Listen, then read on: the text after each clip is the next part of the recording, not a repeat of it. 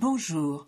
Tu viens de découvrir que tu as un cancer du sein et aimerais en savoir plus sur ce qui t'attend Tu es en plein parcours et aimerais avoir des réponses à tes questions Tu aides quelqu'un et ne comprends pas vraiment ce que la personne que tu accompagnes vit réellement Ce podcast te donnera toutes les réponses que tu attends. Tu y trouveras, outre mon témoignage, des interviews d'intervenants divers, de paramédicaux, de thérapeutes de médecine complémentaire. Je t'y transmettrai également des conseils et des outils pratiques, souvent issus de mon expérience ou de celle d'autres malades, afin de mieux vivre et comprendre ce qui t'arrive. Je m'appelle Françoise Boutet et en 2022 j'ai vécu et vaincu trois cancers, du sein et du poumon. Je te transmets ici tout ce que j'aurais aimé savoir, tout ce que j'ai pu glaner et tous les outils qui m'ont aidé à vivre le mieux possible cette période. Alors, si autour de toi tu connais quelqu'un atteint de cette maladie, n'hésite pas à lui parler de mon podcast ou à lui transmettre directement le lien de celui-ci.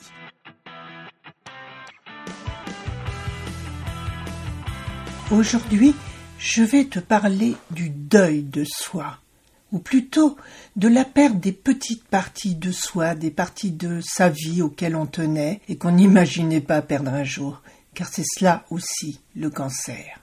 Car il y a un avant et un après, et il faut pouvoir accepter de renoncer à des choses que nous croyions essentielles, ou qui faisaient plus ou moins profondément partie de nous, et en accepter d'autres, pas toujours agréables. Par exemple, pour moi, cela fut ou est toujours la perte de la maîtrise de mon temps, car mon emploi du temps a été rythmé pendant plus d'un an par les consultations, les examens, les opérations, les soins et les autres rendez-vous.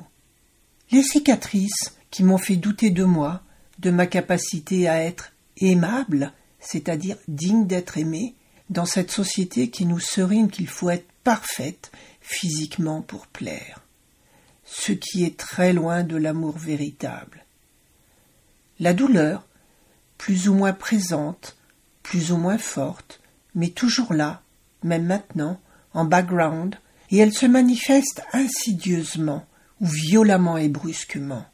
C'est aussi la fatigue au moindre effort, couplée à un essoufflement qui me paralyse totalement, qui m'empêche de faire la moindre tâche un peu soutenue, ou qui m'envoie directement au lit à cause de l'épuisement et je n'exagère pas du tout.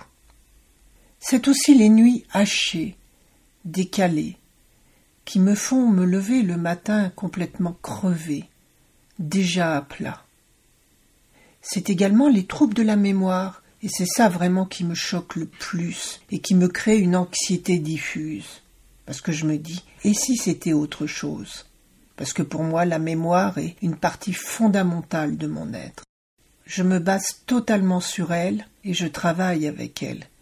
Et ne plus me souvenir ou ne plus avoir accès à cette banque de données me déstabilise totalement. Pour d'autres femmes, ce sera également la perte des cheveux et des autres poils qui agressent violemment la féminité l'estime de soi et la, la vision que l'on a de soi-même. De même que l'ablation d'un sein, ou des deux. Opération mutilante et au-delà du corps, c'est la féminité qui est directement touchée. Cela peut être une prise de poids rapide, cela peut être la dépression également, ou la fragilité des os qui arrivent, ou des douleurs articulaires aiguës empêchant de marcher. Enfin, la liste est longue et n'est pas exhaustive, malheureusement. Quoi qu'il en soit, je sais que je m'en suis très bien sortie, et je ne me plains pas, même si ce n'est pas toujours drôle. Et comme nous toutes, je ne suis plus la même personne que j'étais hier, le mois dernier, l'année ou la décennie précédente.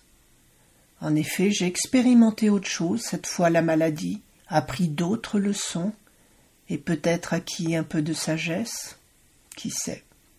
Et je choisis surtout de regarder non ce que j'ai perdu, mais ce qu'il me reste, la vie, et surtout ce que j'ai gagné en échange la conscience de la valeur et de la beauté de la vie, de même que son immanence.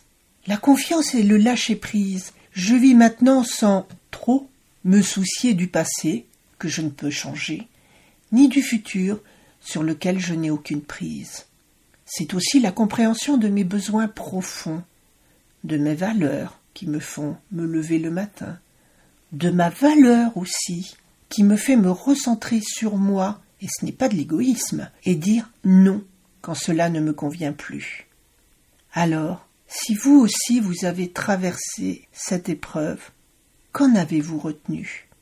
Je suis vraiment intéressé par vos retours, par votre vécu. Prenez bien soin de vous. Et à bientôt pour un nouvel épisode de Salade de crabe.